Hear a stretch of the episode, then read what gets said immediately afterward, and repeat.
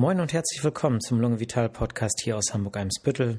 Mein Name ist Charles Gulami und heute geht es um einen wichtigen Muskel des Körpers, der aber vielen äh, von euch wahrscheinlich unbekannt ist, nämlich das Zwerchfell. Das Zwerchfell ist ein sehr platter, flacher Muskel, äh, der ganz viele Funktionen wahrnimmt und unser wichtigster Atemmuskel ist, ist etwa verantwortlich für 80 Prozent der Atemarbeit in Ruhe, die vollbracht wird und er hat auch mehrere andere Funktionen, die ich heute einmal vorstellen möchte. Und äh, ja, deswegen äh, ist es heute eine sehr interessante Folge, die mich allerdings auch viel Vorbereitungszeit gekostet hat, weil man selber ja auch nochmal so die aktuelle Datenlage abgleicht. So, der Muskel bildet quasi die Grenze zwischen Brustkorb und Bauchraum äh, dieser Muskel hat äh, zwei Bestandteile, kann man sagen. Das eine ist eine zentrale Sehnenplatte, relativ fest und abgehend davon äh, gibt es viele flache Muskelstränge, die in alle möglichen Richtungen ziehen, die vorne zu den Sternum, also zum Brustbein ziehen, dann vorne und an den Seiten zu den Rändern der zwölften, also der untersten Rippe und im hinteren Bereich dann Muskel äh, Fasern, die Richtung äh, Lendenwirbelkörper erziehen, so dass man eben diese drei Teile ähm, den äh, unterscheidet. Ähm, letztlich muss man sich das so ein bisschen vorstellen wie so ein großes Kuppelzelt mit zwei Kuppeln und in der Mitte ist eben diese breite, äh, flache Sehnenplatte. Und ähm, Vereinfacht gesagt, das jetzt schon mal vorab, dieser Muskel, äh, diese muskulären Anteile, die ziehen sich halt bei der Einatmung zusammen. Dadurch äh, gelangt sozusagen diese Zwerchfellkuppel nach unten und die Lunge, die da so oben drauf sitzt, dehnt sich quasi nach unten aus. Das vorab, der Rest folgt gleich. Ähm, ja, ganz, ganz wichtiger Atemmuskel mm, und vor allem in Ruhe spielt er so die äh, wesentliche Rolle. Es gibt noch andere Atemmuskeln, die, die zwischen den Rippen liegen und die kommen dann umso mehr äh, zu, zum Einsatz, je mehr wir die Atemtiefe äh, steigern müssen. Ähm, ja, ich sagte ja, es ist eine äh, Grenzfunktion auch zwischen äh, Brustkorb und Bauch, ist die einzige Grenze. Und äh, das äh, führt natürlich dazu, dass äh, diese Grenze auch Durchgänge haben muss, weil es ja einige ähm, ähm, Strukturen im Körper gibt, die sich vom Brustkorb nach unten hinausstrecken oder umgekehrt.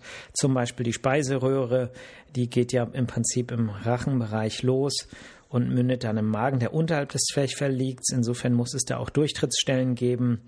Und insbesondere die Durchtrittsstelle des, äh, der Speiseröhre, der Hiatus Esophagus, der spielt eine große Rolle, auch klinisch. Deswegen möchte ich auf den nochmal eingehen. Es gibt noch viele andere Durchtrittsstellen für die untere Hohlvene, aber auch für andere äh, Strukturen, auf die ich jetzt aber nicht äh, weiter eingehe. Ähm, wie wird das Zwerchfell innerviert? Durch den Nervus phrenicus. Das ist ein Nerv, der interessanterweise schon im Bereich der Halswirbelsäule aus der Wirbelsäule austritt und dann eben ein Verlauf äh, sozusagen von oben nach unten durch den Brustkorb äh, im Mediastinum, so heißt diese Struktur, äh, vornimmt. Und das ist deshalb wichtig, weil, ähm, und vielleicht ist es deshalb auch ähm, entwicklungsgeschichtlich so gekommen, weil wenn zum Beispiel aus irgendeinem Grund das Rückenmark durchgetrennt ist, zum Beispiel durch einen Verkehrsunfall und man im Prinzip abseits davon nichts mehr bewegen kann, funktioniert die Zwerchfellatmung trotzdem, weil eben diese Nervenfasern, die äh, diesen Nerv, ähm, äh, diesen Muskel innervieren, eben viel weiter oben ausgetreten sind und nicht mehr in der Wirbelsäule mitlaufen. Ne? Insofern ist es äh, wahrscheinlich entwicklungsgeschichtlich auch ein äh, Sicherungsmechanismus, dass bei schweren Rückenverletzungen man trotzdem äh, weiter atmen kann. Ähm, dass die Nervenwurzeln äh, ziemlich weit oben austreten, hat aber auch zur Folge, dass äh, Probleme im Bereich der Halswirbelsäule in den Segmenten eben auch dazu führen können, dass es zu Schädigung dieses Nerven kommt und es dann auch eben Einschränkungen im Bereich äh, der Zwerchelatmung geben kann. Da komme ich aber gleich noch zu.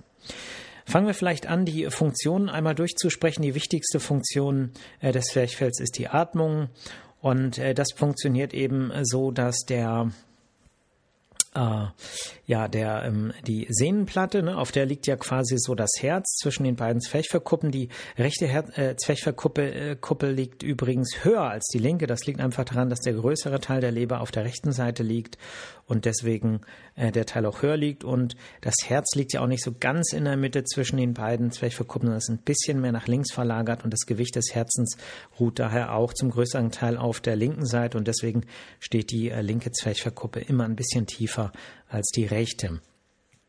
Bei der Atmung spannen sich jetzt alle Muskeln im Bereich des äh, Zwerchfells an. Da spielen insbesondere die seitlichen und die hintlichen, also hinteren Partien eine große Rolle. Es kommt dazu, dass die unterste zwölfte Rippe so ein bisschen nach außen gedreht wird und äh, sich der Brustkorb eben in den unteren Bereichen, also die untere Brustkorböffnung, sich dehnt, vergrößert und gleichzeitig dass die Zwerchfellkuppe nach unten rutscht und so äh, insbesondere die unteren Teile der Lunge sich vergrößern. Und durch diese Vergrößerung äh, wird passiv Luft in die Lunge hineingesaugt, äh, insbesondere in den unteren Anteilen. Und das spielt eben eine ganz, ganz große Rolle und ist eben wichtig, und trägt dazu bei, dass wir auch letztlich genug Sauerstoff in der, ähm, in der, im, im Blut haben. Ähm, eine wichtige Funktion ist eben auch die Abgrenzung zwischen diesen beiden Teilen Brustkorb und Bauch. Ähm, das spielt dann eine Rolle, wenn äh, diese Abgrenzung vielleicht auch mal ein weniger, äh, etwas weniger strikt sein soll. Wenn zum Beispiel wir etwas runterschlucken, dann äh, gibt es spezielle Muskelabläufe in den ähm, hiatusnahen äh, Zwerchfellpartien, die das Ganze erleichtern. Ähm, oder auch beim Erbrechen ist es so. Ne? Wenn wir erbrechen, dann muss äh, das äh, Zwerchfell da ganz komplexe Vorgänge äh, durchführen. Es muss zum Beispiel äh, die, ähm, äh, die, äh, den ähm, Druck steigern in der Bauchhöhle. Dadurch spannt sich jetzt das Zwerchfell etwas mehr an. Also Zwerchfell geht nach unten, spannt sich an, um den Druck zu erhöhen, damit der Mageninhalt äh, entleert werden kann. Gleichzeitig müssen die Partien, die quasi im Bereich der ähm, Öffnung für die Speiseröhre äh, liegen und so ein bisschen auch Ventilmechanismusfunktion haben, die müssen sich dann in dem Moment entspannen, damit auch der Mageninhalt durch die Speiseröhre raus kann und nicht durch die Zwerchfellschenkel, die dort ähm, ein bisschen Pförtnerfunktion haben, äh, aufgehalten werden. Also sehr komplexe Vorgänge. Und ähm, ja, letztlich soll auch eben ein Teil des Zwerchfells an der Stelle eine Art Refluxbarriere sein. Das bedeutet, wenn Patienten Refluxprobleme haben, dann kann ein Teil daran auch an einer nicht ausreichenden ähm, ja, Barrierefunktion der Zwerchfellschenkel im Bereich des Durchganges für die Speiseröhre liegen. Ähm, das kann manchmal auch so weit gehen, dass man da operativ ähm, nachkorrigiert. Ne? Dann gibt es einen großen äh, Teil äh, von Funktionen des Zwerchfells, die möchte ich mal erstmal kurz zusammenfassen. Sie spielen alle eine Rolle äh, im Rahmen des intraabdominellen Druckes. Das bedeutet, spannt sich das Zwerchfell an, dann vergrößert sich zwar auch die Lunge, weil das Zwerchfell runtergeht, also die Kuppeln gehen runter, die Lunge dehnt sich aus, aber gleichzeitig erhöht sich der Druck im Bauch.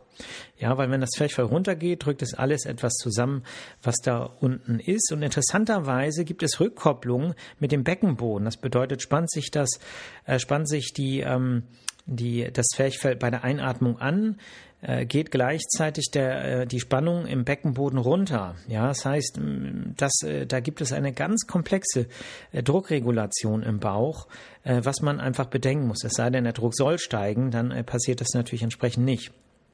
So, und was man weiß, ist, dass das Zwerchfell, was die Rumpfstabilisierung angeht, eine sehr große, äh, eine sehr wichtige Funktion hat. Also das Rückgrat muss stabilisiert werden durch äh, Anspannung oder mit Anspannung des ähm, Zwerchfells. Das ist natürlich nicht nur das Zwerchfell, auch die seitlichen Bauchmuskeln, die vorderen Bauchmuskeln spielen eine Rolle.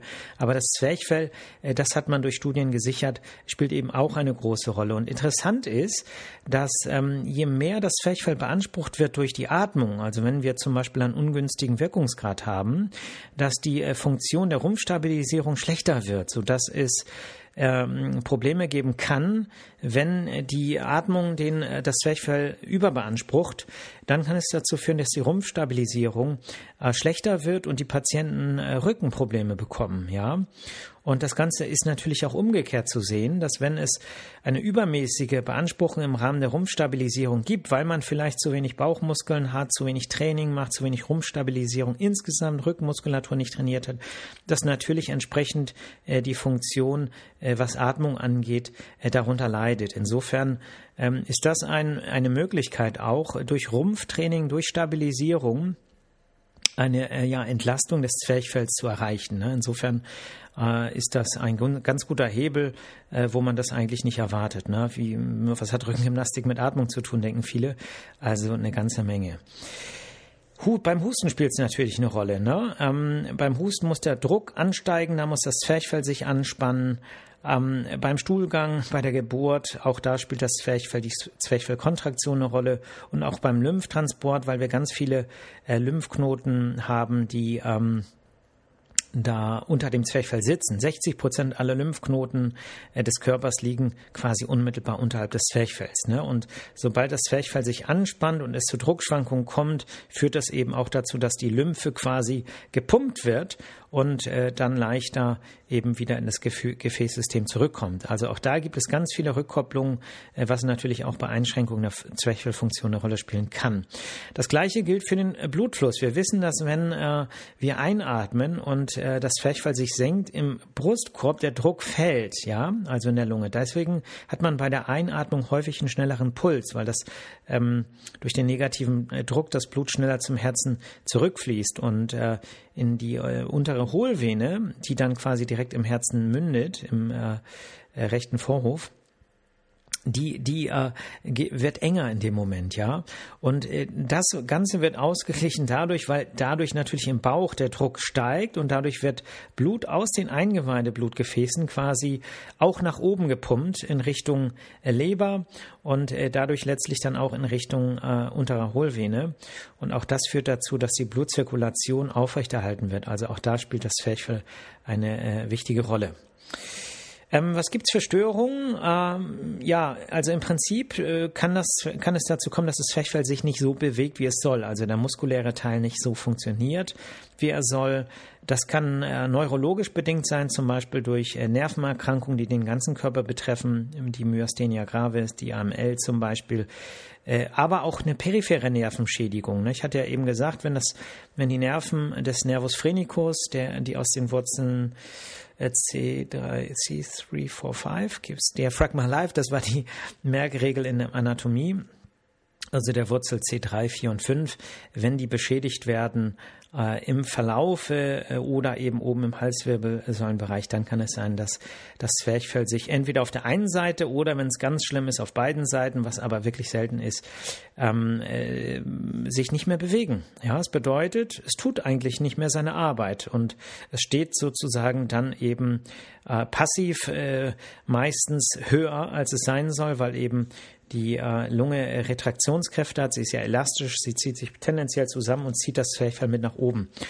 Und äh, dann bewegt es sich nicht so und dann fehlt eben der wichtigste Atemmuskel, was dann natürlich ausgeglichen wird in gewisser Weise äh, durch die äh, Muskulatur zwischen den Rippen, aber was eben häufig nicht ausreicht, äh, genug mh, hm, Luft in die Lunge rein zu befördern, die man zum Beispiel dann in einer Belastungssituation äh, braucht. Und das ist eben auch was, was man zum Beispiel besonders im Liegen merkt, weil im Liegen äh, die Schwerkraft, die so die Baucheingeweide so ein bisschen nach unten ziehen und damit auch so ein bisschen Zug aufs Zwerchfell haben, äh, die wirken dann nicht und alles drückt quasi nach oben und die Lunge wird noch mehr komprimiert. Insofern ist ein klassisches Symptom für einen Zwerchfellhochstand, dass die Beschwerden im Liegen schlimmer werden.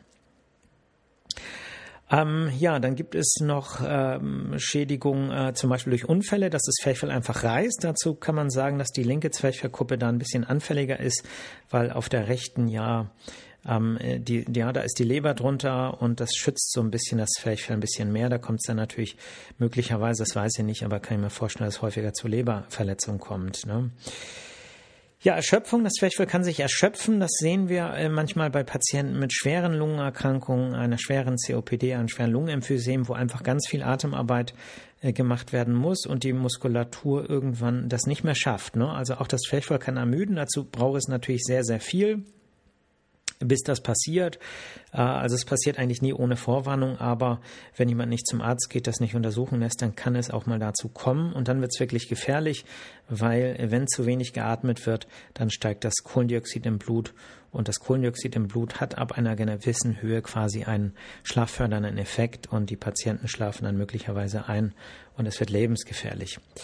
Ähm, ungünstige Wirkungsgrade können auftreten bei einem schweren Lungenemphysem, äh, weil die Lunge ja quasi ausleiert, die elastischen Fasern gehen kaputt, die Lunge ist größer, als sie sein soll und dadurch hat das Zwerchfell nicht mehr die gleiche ähm, Vorspannung, sondern das Zwerchfell hat einen sehr ungünstigen Winkel und kann auch nicht mehr viel zur Atmung beitragen. Äh, weil eben das Zwerchfell schon per se vor der Einatmung tief steht und äh, eine zusätzliche Kontraktur bringt dann, also äh, Kontraktur sei schon, Kontraktion, Entschuldigung, bringt dann weniger zusätzlichen Volumengewinn für die unteren Abschnitte der Lunge so dass auch ja das im Prinzip eine ja passive Störung ist. Ne? Ähm, aber meistens ist es dann auch in einer Situation, wo das Zwerchfell auch häufig erschöpft ist. Dann gibt es eben auch Hernien. Ne? Das ist so der Eingeweidebruch. Das ähm, könnte man so ähm, erklären, dass äh, die äh, Be Begrenzungsfunktion nicht so gut funktioniert hat, dass durch Lücken im Zwerchfell irgendwo Eingeweide ähm, die Grenze überschritten haben vom Bauchraum in den Brustkorb. Und das ist zum Beispiel was, was ich hier in der Praxis auch schon ein paar Mal hatte ich glaube in den letzten drei Jahren dreimal, dass Patienten schlecht Luft bekommen haben und das war nicht so richtig klar, äh, woran das liegt. Äh, und dann haben wir ein Röntgenbild gemacht und äh, dann war der Magen nach oben gerutscht, ja, zum Teil komplett. Da war der ganze Magen im, in, der linken, in der linken Brustkorbhöhle und die Patienten wurden dann operiert. Ne? Man, man korrigiert das, zieht das sozusagen wieder runter ähm, und näht das Ganze zu. Und dann sind die Beschwerden weg. Ne? Natürlich dauert das eine Weile, bis dann auch äh, die Operationsfolgen äh, verheilt sind und die Narben und alles. Aber äh, das sind eigentlich sehr dankbare äh, Fälle, weil man eben mit einer Operation die Probleme äh, langfristig beheben kann. Ja, wie findet man das raus? Ähm, im Prinzip gilt wie immer, das Wichtigste ist die Anamnese, also das Befragen, äh, in welcher, äh, no, wie, wie treten die äh, Beschwerden auf, im Liegen, im Stehen, wie lange bestehen die Beschwerden. Ähm, die körperliche Untersuchung spielt eine große Rolle. Man hört die Lungen ab, hängt das Zwerchfell höher, dann hört man in den unteren Abschnitten, wo man sonst Atemgeräusche hört, hört man plötzlich nichts. Man kann die Patienten abklopfen und äh, hört dann Unterschiede im, in dem Schallverhalten. Äh, das klingt dann einfach hohler über Bereichen, wo die Lunge ist. Und ähm, äh, wenn sich das sozusagen unterscheidet auf beiden Seiten oder wenn jetzt zum Beispiel auch äh, es eben viel höher ist, als es eigentlich sein soll, dann besteht der Verdacht, dass das Zwerchfell eben höher steht als normal. Und dann kann man die Patienten nochmal auffordern, tief einzuatmen die Luft anzuhalten und wenn sich dann daran nichts ändert, dann äh, besteht der Verdacht, äh, dass äh, sozusagen es da einen Zwerchfellhochstand gibt. Ne? Röntgen kann man, da kann man auch sehen, ob ein Zwerchfell höher ist oder beide als normal. Dazu muss man sagen, die Röntgenuntersuchung ist äh, ja eine Untersuchung, die eigentlich in äh, völliger, also in tiefer Einatmung äh, passiert. Und ähm, da ist es manchmal so, dass Patienten ja, die Kommandos nicht so verstehen oder es irgendwie nicht schaffen, das so umzusetzen. Und dann steht das Zwerchfell auch höher, obwohl es eigentlich eher mitarbeitsbedingt ist. Ähm, Klärung kann dann eine Durchleuchtung bringen, eine Röntgendurchleuchtung, wo man dann äh, sozusagen sieht und die aktiv in dem Moment auffordert, tief einzuatmen und sehen kann, bewegt sich das Ganze oder nicht. Zeitgemäßer ist die Ultraschalluntersuchung, wo man dann unter, unter Ultraschallbedingungen eben die Bewegung des Zwerchfells nachvollziehen kann und äh, eben sehen kann, bewegt sich da was? Und wenn ja, wie stark? Ist das angemessen? Oder hat man das Gefühl, dass die Bewegungsausmaße zu gering sind? Und äh, dann kann man eben da auch eine Erklärung bringen. Natürlich kann man auch ein CT machen, aber CT steht eigentlich nicht am Anfang, sondern CT ist dann letztlich hinterher dafür da, um zu gucken, ob äh, zum Beispiel der Nervus phrenicus, der äh, Nerv, der den das Zwerchfell innerviert, ob das irgendwo geschädigt ist. Also ob es jetzt äh, zum Beispiel einen Tumor gibt, eine Entzündung, die irgendwo diesen Nerven schädigt und er deswegen nicht mehr so gut das Zwerchfell innerviert. Ja, Therapie hatte ich ja schon so ein bisschen angeschnitten. Operationen, wenn man eine, eine schwere Hiatushernie hat. Oft ist es so, dass nicht der ganze Magen hochrutscht, sondern dass ein Teil des Magens äh, in die Brusthöhle ähm, rutscht. Und äh, das ist zum Beispiel etwas, was häufig Refluxbeschwerden macht, also Sodbrennen und ähnliche Beschwerden. Und auch sowas kann mal ein Grund sein, dass man operiert. Äh, wenn das ständig passiert, ist es letztlich eine Frage des Leidensdruckes und des Wunsches der Patientin oder Patienten. Ne? Äh, beim Zwerchfellhochstand gibt es häufig keine Therapiemöglichkeit. Ähm, wenn das sehr schwer ist, äh, dann, also klar kann man so allgemeine Sachen machen. Hat man einen großen Bauch, dann drückt natürlich der Bauch immer ein bisschen mehr auf die Lunge. Und äh, wenn das Zwerchfell da quasi keinen Tonus hat, den es dagegen stemmt, dann ähm, ist es so, dass äh, ja, dass, dass man das Abnehmen zum Beispiel, eine Verkleinerung des Bauches durch Abnehmen eben da auch ein bisschen Entlastung schafft, aber äh, letztlich ähm, kann man da direkt meistens nicht so viel machen. Ähm, da geht es dann eher so um das Drumherum. Man muss manchmal ja auch rauszoomen wieder von Zwerchfell und von Lunge und von allem und muss sagen, okay, wenn ich an den Stellen nichts tun kann, kann ich sonst was tun? Ja, man kann immer was tun. Sport machen, sich bewegen, äh, die körperliche Fitness, die muskuläre Fitness verbessern, sich psychisch verbessern, indem man äh, eben das Leben nicht so ernst nimmt, etwas tut für ähm, sein seelisches Wohlbefinden und dann tut man letztlich auch was dafür, dass man besser Treppen steigen kann oder eben besser Luft kriegt. Äh, wenn, man kann natürlich auch das Bett ein bisschen höher stellen, weil die Schwerkraft dann eben vom Bauch weniger auf den ähm, Brustkorb drückt. Und äh, bei ganz schweren Fällen, wo äh, man im Prinzip eine, äh, ähm, wo man es nicht schafft und im Liegen, wo es ja immer schlimmer wird, auch nicht mehr schlafen kann, ganz schlecht Luft kriegt, einen hohen Leidensdruck hat, dann kann eben auch eine nicht-invasive Beatmungstherapie helfen. Mit einer Maske wird dann sozusagen eine Luftunterstützung, die man abfordert durch den Beginn der Einatmung. Die Geräte registrieren das, man möchte einatmen, dann gibt es einen Luftstoß. Man kriegt das Volumen, was man eigentlich sonst alleine einatmen würde, quasi durch die Maske reingepumpt. Und das klingt zwar schrecklich, ist aber eine sehr schöne Erleichterung für die betroffenen Patientinnen oder Patienten. Und um äh, die, äh, die Indikation dafür zu prüfen, muss man natürlich in die Klinik, in eine Lungenklinik mit Beatmungszentrum. Gut, das war jetzt äh, auf die Schnelle. Ich habe nämlich gleich wieder Naturheilkundekurs. Ähm, die, äh, ja, das Thema Zwerchfell natürlich äh, nicht vollständig. Gibt noch vieles, was man erzählen kann, aber so in der Kürze der Zeit und auch ähm, so von den wichtigen Facts ein paar Anregungen, ähm, ja, Wünsche gerne an mich schicken. Nicht traurig sein, wenn ich da nicht sofort drauf eingehe. Ich sehe alles, ich reagiere auch auf alles, aber leider kann ich das nicht immer zeitnah tun. Ja, insofern gerne weiter Wünsche schicken an podcast at lunge-vital.de. Das ist die, der einfachste Weg, mir Mails zu schicken. Ihr könnt natürlich auch an info at lungevital.de schicken. Das landet dann hier aber in der äh, Praxis, kann man sagen, und podcast at lungevital.de exklusiv landet sozusagen bei mir direkt. Gut, ansonsten äh, wünsche ich allen ein schönes Wochenende. Wie gesagt, ich habe Fortbildung, richtig Wochenende ist nicht. Aber ähm, ja, macht was Schönes draus, tut euch gut, tut euch Gutes, bewegt euch und ja, bleibt locker, ne? Hakuna Matata. Bis nächste Woche. Ciao.